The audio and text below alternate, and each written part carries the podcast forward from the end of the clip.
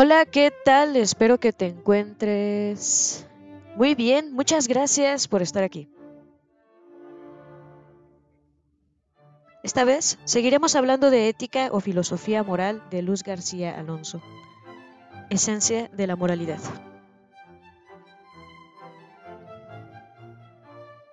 La moralidad es un accidente propio del acto humano. Se trata de una propiedad que consiste en su ordenamiento natural al fin último del hombre. En sentido estricto, la moralidad se predica del acto humano. La relación intrínseca que existe entre la conducta libre de las criaturas inteligentes y el fin último de estas criaturas se llama comúnmente moralidad. El acto humano se clasifica de moralmente positivo si se ordena al fin último del hombre y de moralmente negativo si no se ordena a él. Así, el calificativo moral se aplica al hombre con uso de razón porque sólo él genera actos humanos. No se aplica a los niños pequeños, ni a los dementes, ni a quienes bajo el influjo de drogas pierden el uso de razón. Solo se explica en función de los actos humanos libres. Obviamente, no debe aplicarse el calificativo moral a las bestias, a los vegetales, ni a los seres inanimados, ya sean artificiales o naturales, aunque puede atribuirse a ellos la razón análoga de la, de la moralidad en cuanto que constituyen motivos para hacer que el hombre actúe moralmente bien o mal. Un libro se llama analógicamente o por semejanza inmoral si incita al lector a obrar inmoralmente. Como el libro no tiene actos libres, no puede llamarse inmoral en sentido estricto.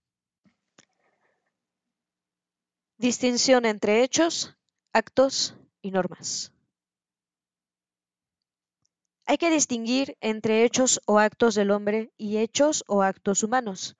El acto humano es el acto sobre el cual el hombre tiene dominio. Y el hombre es dueño, domina sus actos por razón y su voluntad, así que el acto humano es el acto que realiza el hombre libremente. En cambio, se llama acto de hombre a aquel que realiza el hombre, pero que es incapaz de dominar, por tratarse de un acto propio de los vegetativo o del apetito natural. Asistir a clases, ir de paseo, casarse o escribir una carta son actos humanos. Hacer la digestión, tener sueño o hambre, ver u oír bien, son actos de hombre. El hombre es responsable de todos y cada uno de sus actos humanos y está obligado a ordenarlos a su fin último, mientras que sus actos de hombre no alcanzan la dignidad moral, por lo que ninguna persona sensata que recrimina de haber tenido un infarto debido al mal funcionamiento de su sistema circulatorio. Los actos humanos son, pues, lo que realizamos con conocimiento de la inteligencia y consentimiento de la voluntad, es decir, con advertencia y voluntariedad. También estos actos han de ser hechos con libertad, que la voluntad, al querer, no se vea forzada. Así los actos voluntarios serán aquellos que procedan de nuestra voluntad con conocimiento previo del fin. Sabemos que fin tenemos enfrente y luego lo queremos conseguir. Ahora bien, los actos voluntarios pueden ser ilícitos o imperados. El voluntario ilícito es el acto propio de la misma voluntad. Verbigracia, amar, odiar, etc. Mientras que el voluntario imperado es el acto que realiza otra facultad por impulso y imperio de la voluntad. Verbigracia, pensar, inteligencia, caminar, el hombre tiene dominio sobre estos actos. El acto voluntario ilícito no puede ser coaccionado. Nos falta incorporar el problema de la norma de moralidad, es decir, la regla a la cual deben ajustarse los actos humanos para ser buenos moralmente. La norma de moralidad es objetiva, no depende de arbitrio de los hombres. Como después explicará, ella es un criterio para juzgar si el acto concreto es bueno o malo, según éste se adecue o no a dicha regla objetiva. La regla de moralidad indica si, por medio de nuestras acciones, nos encaminamos o desviamos del fin último de la vida humana, fin que con su posesión llena de felicidad al hombre. Concepto de personas, de responsabilidad y de deber. Boesho, pensador de la Edad Media, definía a las personas como sustancia individual de la naturaleza racional. Esta definición se puede simplificar diciendo que la persona es un individuo dotado de razón, es decir, un ser singular de naturaleza espiritual. Una piedra, un árbol, un perro son individuos, seres separados, subsisten, indivisos en sí y divididos de los demás seres. Un hombre, un ángel, Dios son personas, son individuos racionales. La persona humana por ser un espíritu encarnado, consta de cuerpo y alma. El ser humano, que es persona, está constituido por un cuerpo animado, un cuerpo vivificado por un alma espiritual. De la persona humana proceden actos humanos, que son libres, en virtud de que se poseen las dos facultades espirituales, inteligencia y voluntad. Por realizar actos libres morales, la persona humana se califica como buena o mala éticamente y es sujeto de responsabilidad y de deber. Un acto moral tiene como una de sus propiedades la responsabilidad, la cual consiste en el atributo o propiedad por la cual el autor de un acto moral debe dar cuenta de él, es decir, debe responder ante una autoridad superior. Según sea la autoridad ante la que se debe responder, la responsabilidad puede ser moral, que es la obligación de responder ante Dios. En el fuero de la conciencia, Dios es el autor de la norma moral. Jurídica, la obligación de responder ante la ley humana. Social, obligación de responder de nuestros actos dentro de los grupos de que formamos parte. Procedamos a analizar el concepto de deber.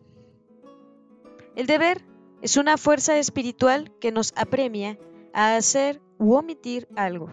Se trata, pues, de una fuerza o necesidad interior que obra sobre nuestra voluntad, imponiéndose a ella de un modo imperativo, es decir, mandando y exigiendo. El deber es expresión de un orden normativo y una ley objetiva. A veces se toma la palabra deber no como obligación, sino como el acto mismo a que estamos obligados. ¿Cuál es el fundamento del deber? Veamos dos soluciones falsas y la verdadera. Kant, filósofo alemán del siglo XVIII, funda el deber en la razón, que crea el deber formulado una ley moral. Es el llamado imperativo categórico. Este fundamento kantiano es falso porque la razón no crea la ley moral, sino solo nos la da a conocer como algo independiente de nosotros. Los positivistas en su mayoría fundan el deber en la presión social, que acaba convirtiendo en ley moral lo que al principio solo era una costumbre. Ellos incurren en una falsedad, ya que los conceptos y preceptos morales han permanecido inmutables a pesar de los cambios sociales. Por lo tanto, las leyes y los preceptos de tipo moral no son producto de la presión social. El verdadero fundamento del deber es, en último término, la ley eterna que se identifica con la razón divina como principio de gobierno de la cual emana toda ley o norma moral. Y más inmediatamente, la razón humana. El término ley siempre hace referencia a una inteligencia, sea divina o humana. Definamos la ley moral paso por paso. La ley eterna debe definirse como la ordenación de la razón, inteligencia, divina para el gobierno del mundo. La ley natural es la participación de la ley eterna en la criatura racional, el hombre. La ley moral es la misma ley natural, pero para el gobierno de las criaturas, en orden a su fin último. Así, el deber se fundamenta en la ley moral, la cual a su vez se funda en la ley eterna, y esta ley eterna es una ordenación hecha por Dios, quien es el fundamento más remoto de la moralidad y el verdadero fin último del hombre. De manera que, cuando un hombre realmente cumple su deber, su acto se conforma a la ley moral y lo encamina hacia el fin último, cuya posesión da la felicidad eterna. Conocido lo anterior, nos resulta atractiva la siguiente máxima de Bordalou. Cumplid vuestro deber, aunque trueque de desagradar a los hombres, su odio os honraría. Las fuentes de la moralidad del acto humano. Las fuentes de la moralidad son los elementos o constitutivos del acto que se han de considerar para determinar si un acto humano es conforme o disconforme a la norma objetiva de moralidad. Es decir, son los elementos para establecer si un acto se ordena o no al fin último del hombre. De acuerdo con la moralidad de dichos elementos, el acto se califica como bueno o malo.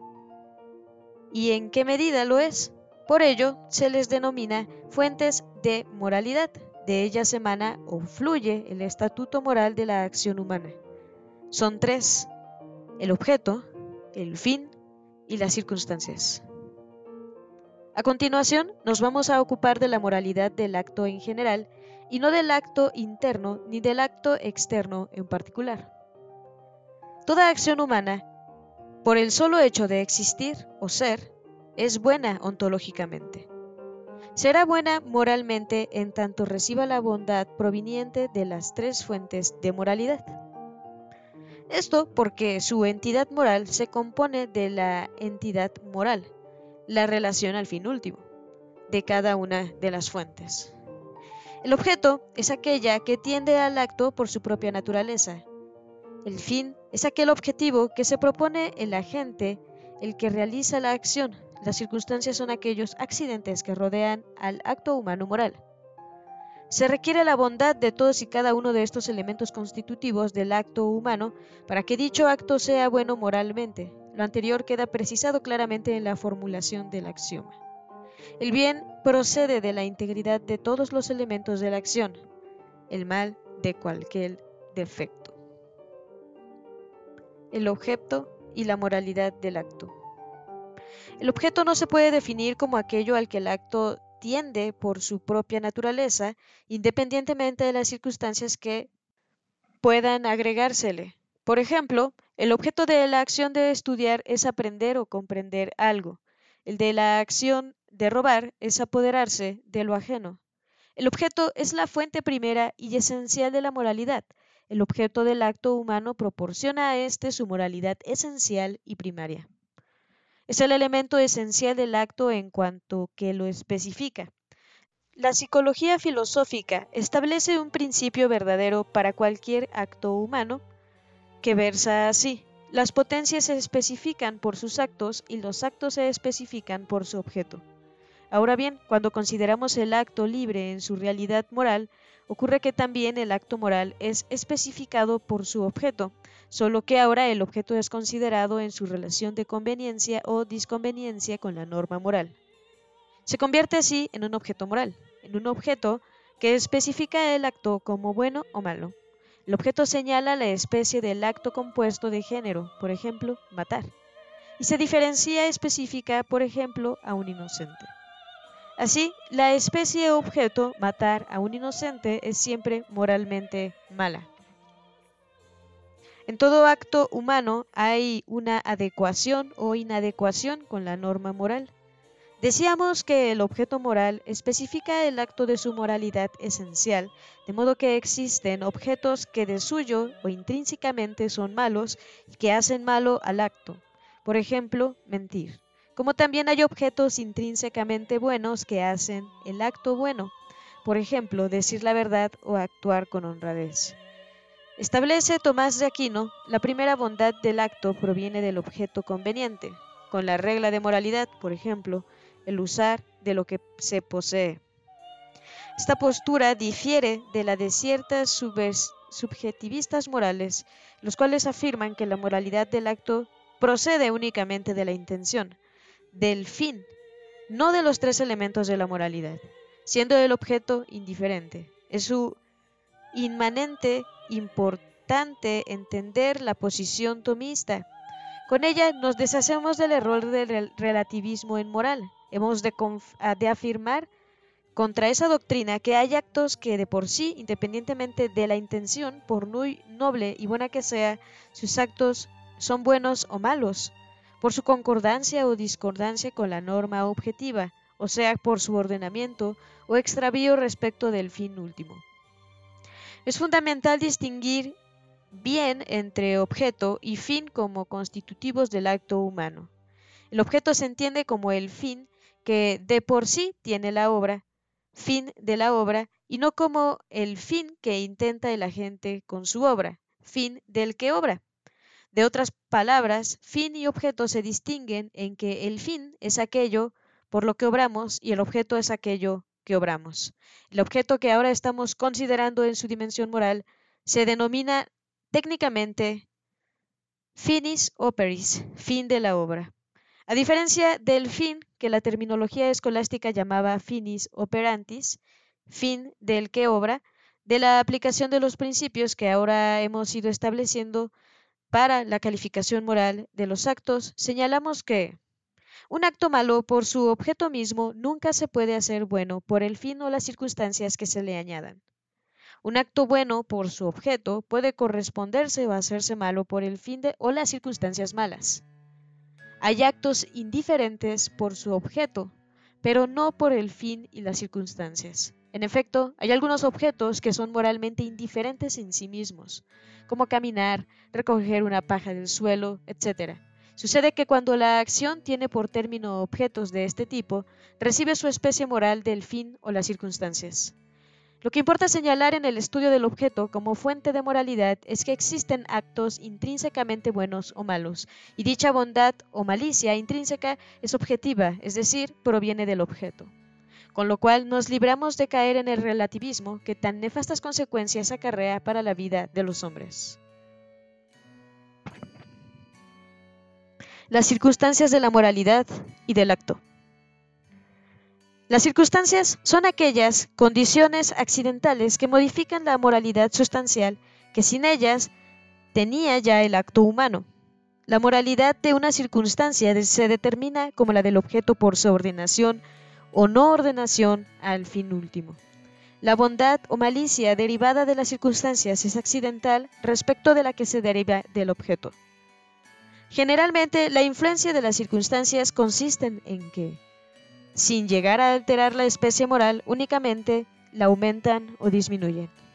Esta es la condición propia de las circunstancias, dar una cierta graduación a la bondad o malicia objetiva, como por ejemplo, sustraer lo ajeno en grande o pequeña cantidad no muda la especie. De mal moral, pero puede distinguirlo o agravarlo. Sin embargo, en ocasiones pueden aún cambiar la especie moral del acto. Enunciamos las circunstancias que clásicamente se han presentado. ¿Quién es la cualidad o condición de la persona que realiza la acción? ¿Qué cosa se refiere a la cantidad o cualidad del objeto? ¿Dónde es el lugar donde se realiza la acción? ¿Con qué medios? Se refiere a los medios lícitos o ilícitos usados para ejecutar la acción. ¿Por qué es el fin intentando en la acción? cómo es el modo moral con que se realiza el acto, determina con qué grado de advertencia o deliberación se actúa. Cuándo designa la cualidad del tiempo o la duración de la acción. Ocupémonos ahora del fin. Entre todas las circunstancias, la moralidad del fin es la más importante. El fin y la moralidad del acto.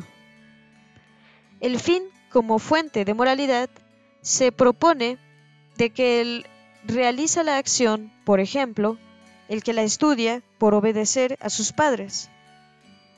De modo que a la finalidad que tiene la obra por sí misma, el estudio, se le añade o sobrepone la finalidad de la gente, la obediencia. La moralidad que proviene del fin es accidental y secundaria en relación con la que proviene del objeto que es esencial y primaria. El fin es una fuente de moralidad accidental, ya que adviene de modo extrínseco a la finalidad que ya tenía la obra de suyo por sí misma. Por ello, está enumerado como una circunstancia más. Sin embargo, a pesar de ser solo una finalidad añadida, tiene una importancia principal.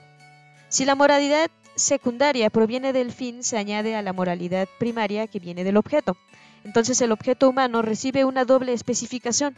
En el siguiente esquema observamos diversas combinaciones de moralidades en la acción humana y vemos el resultado moralmente positivo o negativo de ellas.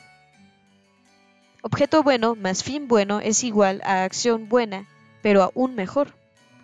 Objeto bueno más fin malo es igual a una acción mala, total o parcialmente mala. Objeto malo más fin bueno, acción mala, siempre mala, aunque con atenuantes. Objeto malo más fin malo es una acción mala, pero aún peor. Como ya decíamos, cuando se realizan acciones en las cuales el objeto es moralmente indiferente, verbigracia caminar, la moralidad se reduce del fin. Veámoslo esquemáticamente. Objeto indiferente más fin bueno es igual a acción buena. Objeto indiferente más fin malo es igual a acción mala. A partir de estos cuadros en que hemos sumado el objeto y fin, estamos en condiciones de sacar resultado. El fin generalmente aumenta la bondad o malicia de la acción, algunas veces torna mala una acción buena, pero nunca puede ser buena una acción de suyo mala.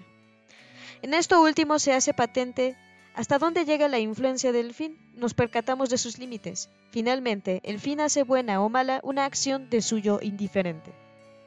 En moral, se afirma que mientras que la moralidad esencial proviene del objeto, la moralidad principal precede del fin. es principal porque el finis operis es puesto en la condición del medio para llegar al finis operantis.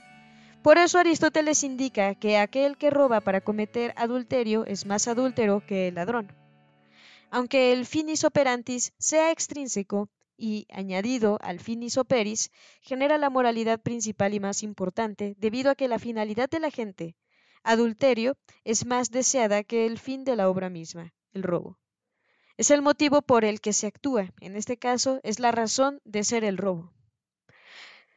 Con tener una injerencia moral principal, el fin jamás puede volver buena una acción mala por su objeto. De aquí que el postulado de que el fin no justifica los medios.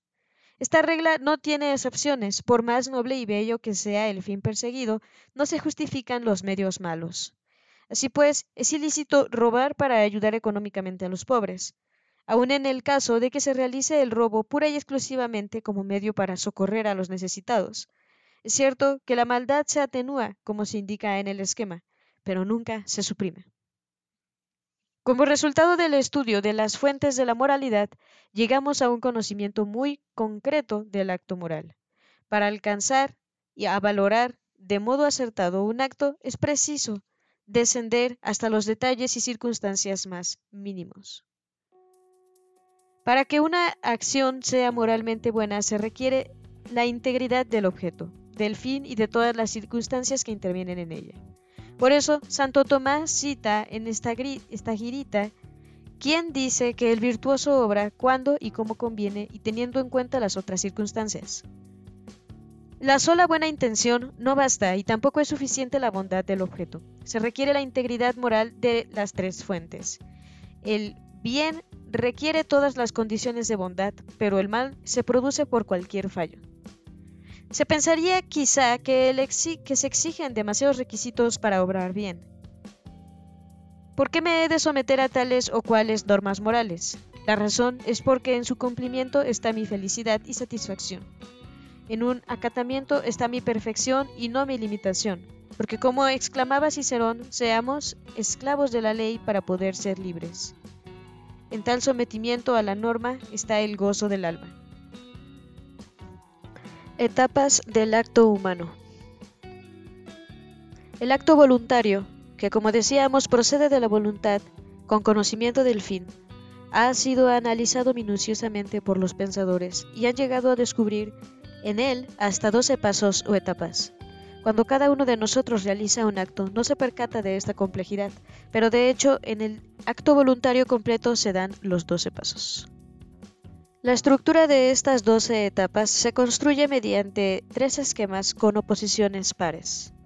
actos de razón y actos de voluntad, orden de la intención o de la elección y orden del ejercicio o de la acción, y 3. Actos concernientes al fin y actos concernientes a los medios. El acto humano está constituido por etapas intercaladas de intelecciones y voliciones. En seis pasos de la inteligencia corresponden seis pasos de la voluntad.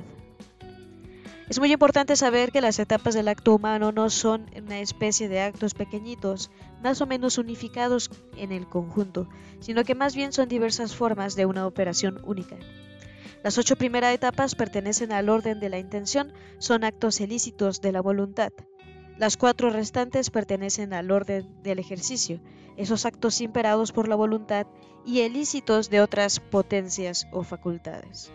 Las cuatro primeras etapas del acto humano se refieren al fin, las ocho restantes a los medios. Esquema del acto humano. Actos de la inteligencia. 1. Simple aprehensión del fin. Actos de voluntad, simple evolución ineficaz. Acto de la inteligencia, juicio acerca de la asequibilidad. Acto de la voluntad, intención ineficaz. Deliberación, consejo. Acto de la voluntad, consentimiento. Acto de la inteligencia, juicio práctico. Acto de la voluntad, elección. Imperio, acto de la voluntad, uso activo. 11. Uso pasivo. 12. Función o gozo.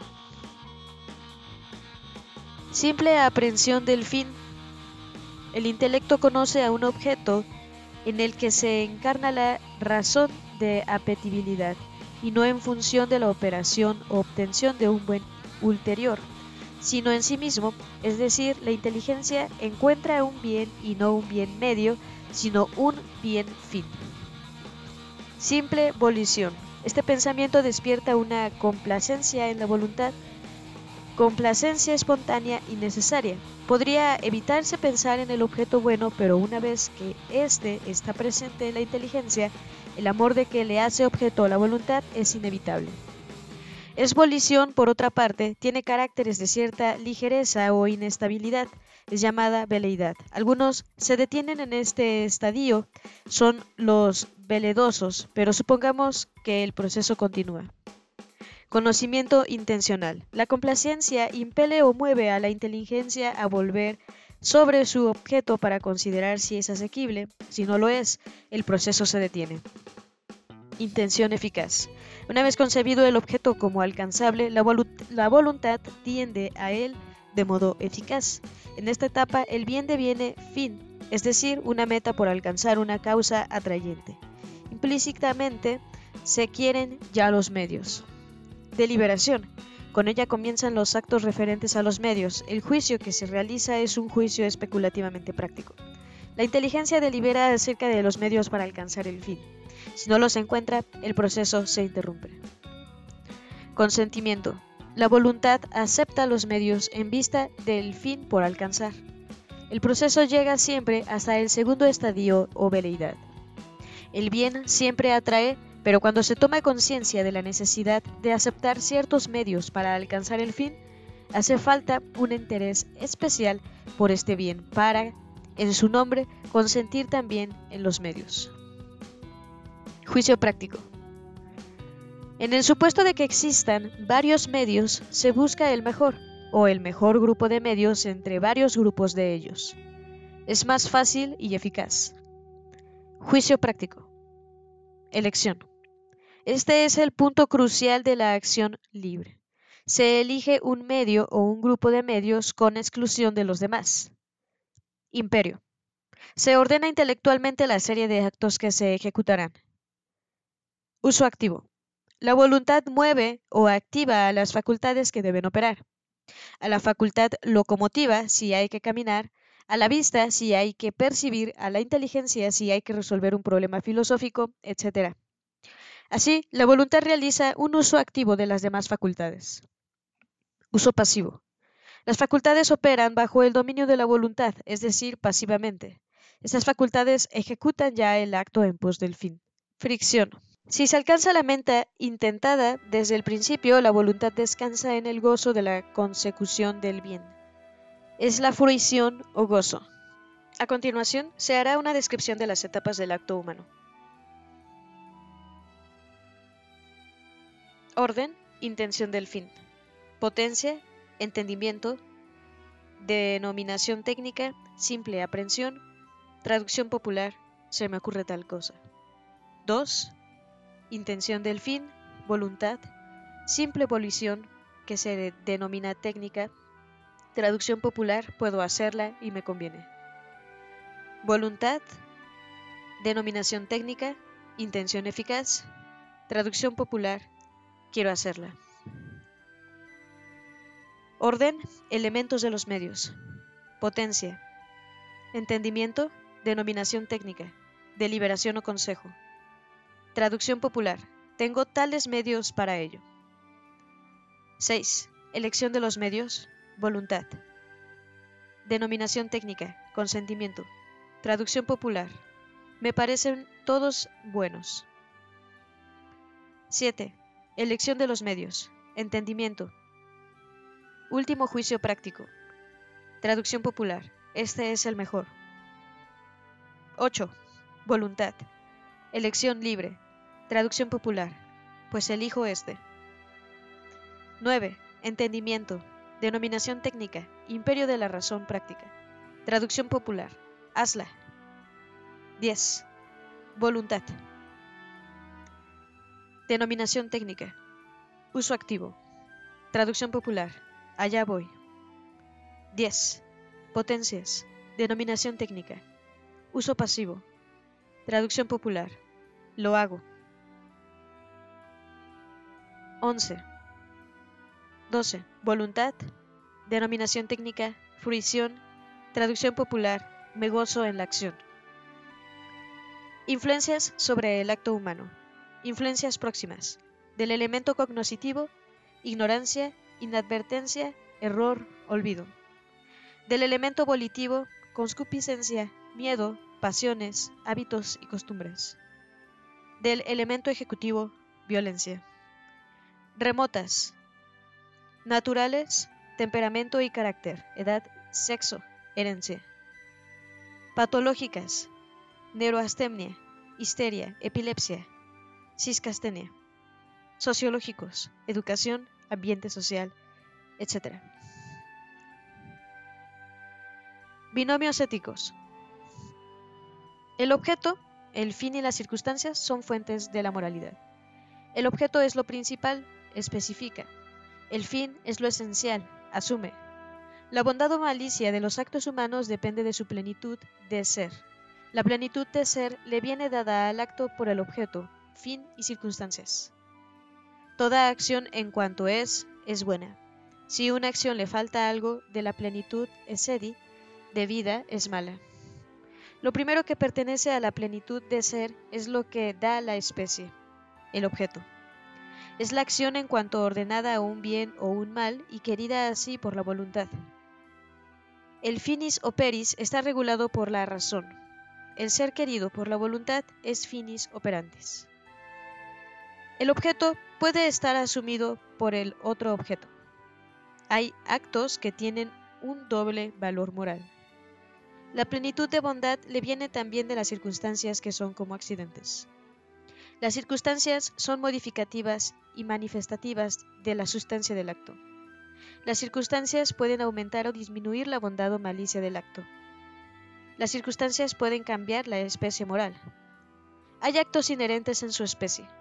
De acuerdo con todas las circunstancias, en el sujeto no hay ningún acto moralmente indiferente. El acto voluntario es interior en lo formal en un acto moral. El acto exterior o ejecutivo es material para la moralidad de la acción. El acto exterior se requiere para la bondad del acto. Un acto voluntario sin obras es imperfecto. La causa interior es suficiente para la malicia del acto. El acto exterior aumenta la bondad o malicia. La acción mala, sin pletzer, es causada por la voluntad sin causas inductoras. Hay causas exteriores que inducen al mal. El mal moral se especifica por su objeto. Pueden apartarse del todo del fin o apartarse parcialmente. Existen acciones intrínsecamente malas. Para la bondad de la acción se precisa la de todos sus elementos. Aforismos. Acto humano. Solo el acto libre puede tener calificación moral. Para que un acto humano pueda calificarse de moralmente bueno, deben coincidir en la bondad el objeto, el fin y las circunstancias. La función de la conciencia es la de juzgar sobre todas dos cuestiones. Si ha habido acto voluntario, si el acto ha sido conforme a la ley moral. La voluntad o maldad moral se predica propiamente del acto humano y por tanto también propiamente como de su sujeto remoto del hombre. A los seres infrahumanos, la bondad o maldad moral solo puede serles atribuida en cuanto que puedan funcionar como piedras de escándalo. Moralidad. El criterio objetivo de moralidad es la ley subjetivo, la conciencia, la relación trascendental, trascendental entre el ser y su fin es moralidad. El primer análogo de la moralidad es como sujeto próximo el acto humano y como sujeto remoto el hombre. El acto inmoral degrada al hombre en cuanto persona. El acto inmoral no solo quebranta la relación del acto interactor como el renumerador, afecta a su ser mismo por aumentar la fuerza de su vacío del mal, que es también físico, en el mundo con la consecuencia natural del mal, que es el sufrimiento. Fuentes de moralidad. La ética material es capaz de señalar objetos morales intrínsecamente buenos o intrínsecamente malos. El vocablo material no siempre tiene el sentido minusvolarizante en relación con la formal, sentido que es lo propio. En ciertos contextos puede sobrevenirle una importancia fundamental como la que corresponde en la lógica material o en la ética material. La intención de la etapa inicial del acto libre no debe confundirse con la intención como fuente de moralidad del acto humano. Allá consiste en veleidad, aquí en fin subjetivo perseguido.